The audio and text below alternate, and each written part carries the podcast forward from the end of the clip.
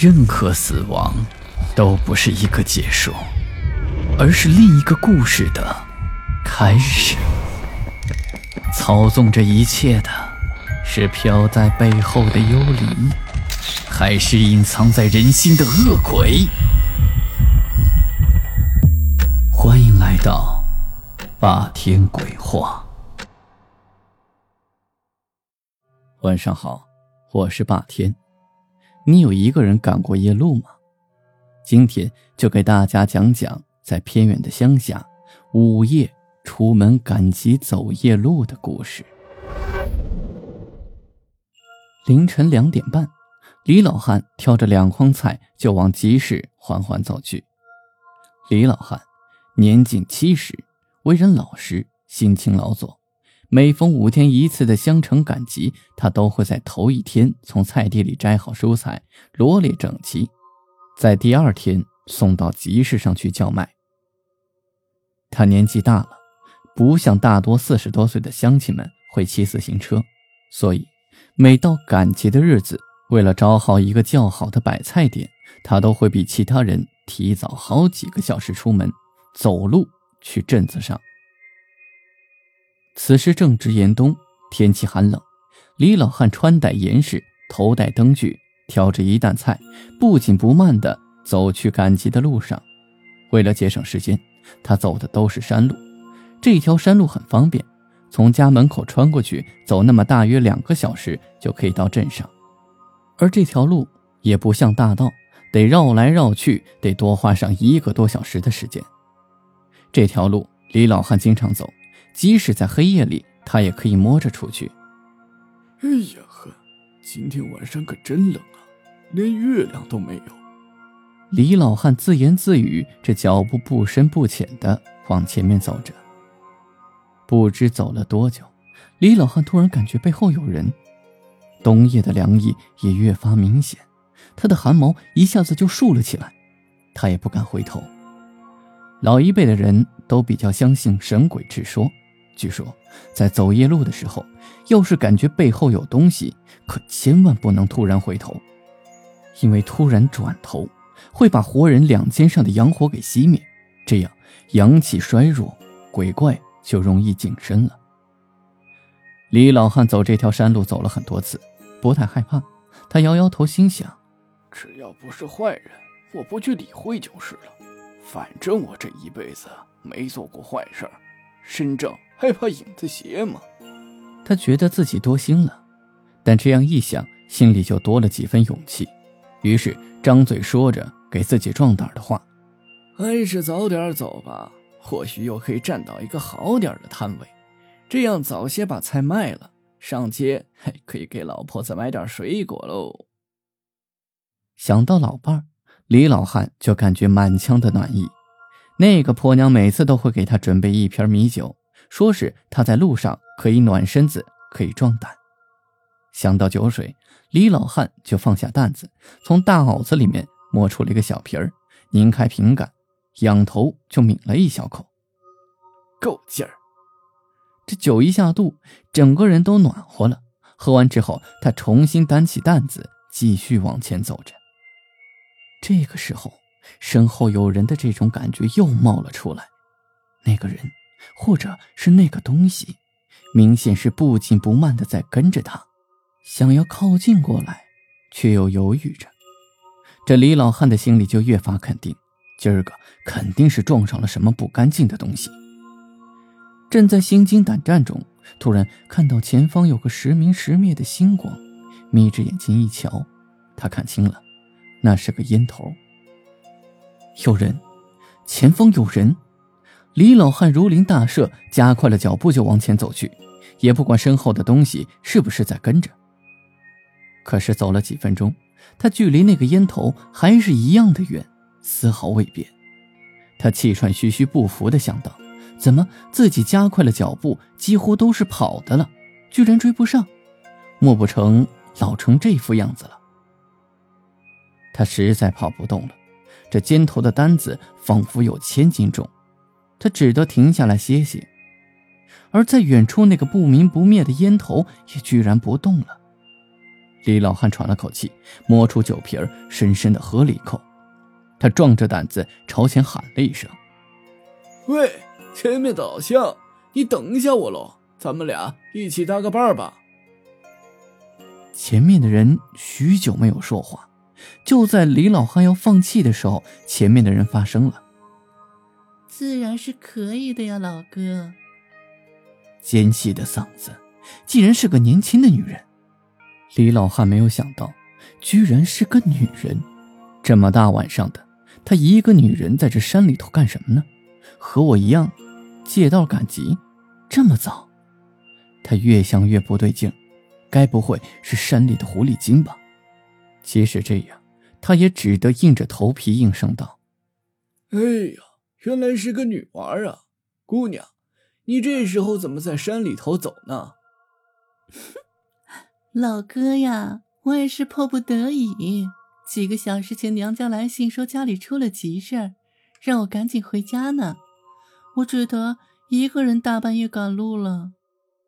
那女子见李老汉不上前，就继续说道：“你该不会觉得我是坏人吧？哼哼，我可声明了，我不是鬼哦。”那女子故意的将这个鬼。婉转的有些诡异，又带点意味深长，随后又咯咯咯的笑了起来。李老汉一听，本来稳健的心神顿时被打散。贴身的秋衣本就因为赶路早已经细汗湿润，现在听到那个笑声，他仿佛置身于冰窟中，一会儿热，一会儿冷，似乎那女子长相他都已经看得真真切切，应该会是一个。红眉毛，绿眼睛，张着血盆大口、宽肩窄腰的怪物。李老汉此时六神无主，却见那女子还在拼命的催他，喊着：“老哥快来呀，老哥快来呀！”而李老汉此时居然像是魔怔了，他挑起担子，脚步不由自主的就跟了上去。就在这个时候，突然背后的一只手就搭了上来。那只手苍白细长，在黑暗中悠悠而亮。李老汉一下子清醒了过来，真的是前面有狼，后面有虎，今天怕是要栽在这里了。他依旧不敢回头，生怕这一回头就会被身后的这怪物给吓死。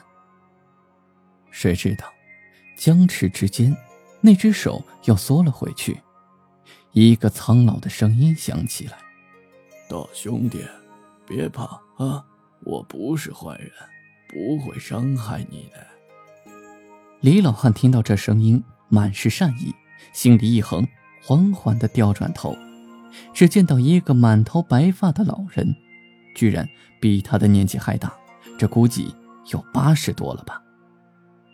李老汉颤颤巍巍的发问：“老乡啊，我一直感觉这后边有人跟着，还以为是坏人。”或者是，或者是，或者是后面的那个词他没敢说出来，而这个老人则哈哈笑道：“大兄弟，你莫要害怕，我就是喜欢晚上出来走走，这晚上安静，挺适合想问题的。喏，现在前面那个女人啊，你可千万不要跟她一起了，你们两个人走在一起不合适，还是跟我一起走吧。”刚刚我跟在你后面，也是担心你是脏东西，所以我也不敢出声，就慢慢的走着。刚才你喊，我就知道你是人了。现在我们就一起走吧。李老汉激动的就答应了，跟着老人继续往前走，而前面那个明灭的烟头却早已不知所踪。他俩随意的唠着嗑，这条山路很快就走完了。那个老人。不好意思的笑了笑，兄弟，我当时在你后面看到你喝酒，这天气冷，那酒闻的也挺香着，可不可以给我喝一口啊？李老汉憨憨一笑，当然可以，老乡你识货呀，我家婆娘酿的这个酒啊，全村都有名啊。李老汉递过瓶子，这个老人急不可耐的旋开瓶盖，大口的喝了几下。这才心满意足的把瓶子还给了他。兄弟啊，这路呢，也走到头了。我只跟你说一句啊，以后啊，这晚上不要走这条路了，明白不？还有，我要谢谢今天这个酒啊，以及你以前款待我的酒。哈哈哈！李老汉听着这话，还在云里雾里，什么款待，什么以前，突然眼睛一晃，他此时已经走出了山路，到了大道。等回过神来再看。这当下哪有什么老人？此时心里就微微发凉。当天赶集完回家，他就把这事儿和老伴儿一讲。老伴儿听了也是惊出一身冷汗。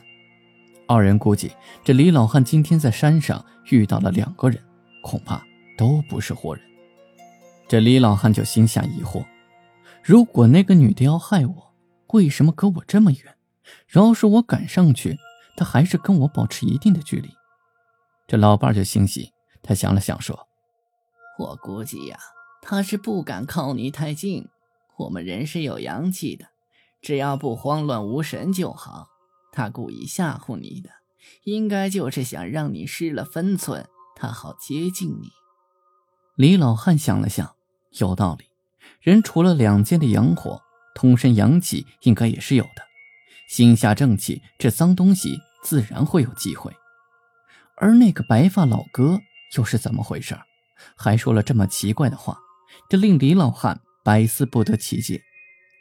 老伴又说了：“老头子，他特地找你吃酒，估计是看上这酒了。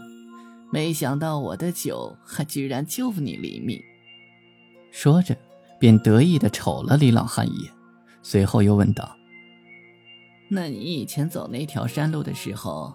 有没有在哪儿倒过酒呀？倒酒，李老汉仔细的想着。咦，还真有一次，我在半山腰还的确倒过酒。当时的天气热，我就临时起意把酒给倒了，那连塑料瓶我都给扔了。后来不是怕你骂吗？我就谎称丢了。李老汉不好意思的摸了摸头，老伴瞥了他一眼说：“我看你这回是歪打正着了。”算了，以后晚上不要再走那条山路了，晚点出发就晚点，咱们不需要打钱，摊位不好也没关系。这人到晚年呐，心安是最重要的嘛。李老汉和老伴相视一笑，温情尽在不言中。隔日白天，李老汉再次走上了那条山路，果然在半山腰就发现了一个坟包，没有立碑，草木丛生。若不是那个隆起，根本没有人会知道这下边还埋着一个人。李老汉就把准备好的香线和贡品给摆上，然后这才趴下坟头开始拔草，一边拔草还一边说话：“老乡啊，真是多亏了你啊！要不是你，我怕这条老命早没了。今儿个我就帮你整整房子，感谢感谢你。哦，对了。”我还带了我们家婆娘酿的酒，你肯定喜欢喝吧？哈哈哈哈说着，便起身拿起篮子里的酒瓶，恭敬的将酒瓶洒在了坟头上，深深的鞠了一躬，便下了山。李老汉没有发现，此刻无风，而那点燃的香线、袅袅的烟雾，像是有生命一样，蜿蜒的向坟头跑去。所以，多行善事。不要轻易走夜路，这万一走了夜路，千万记得不要慌神。这万一慌了神呢，就只能寄希望于你曾经有意无意中结的善缘了。好了，今天的故事就讲到这里，我是孙霸天。听完故事，记得点亮右下角的小红心，欢迎订阅、关注、打赏，给霸天更新的动力。午夜论奇案，民间言怪谈。这里是霸天鬼话，我们下期再见。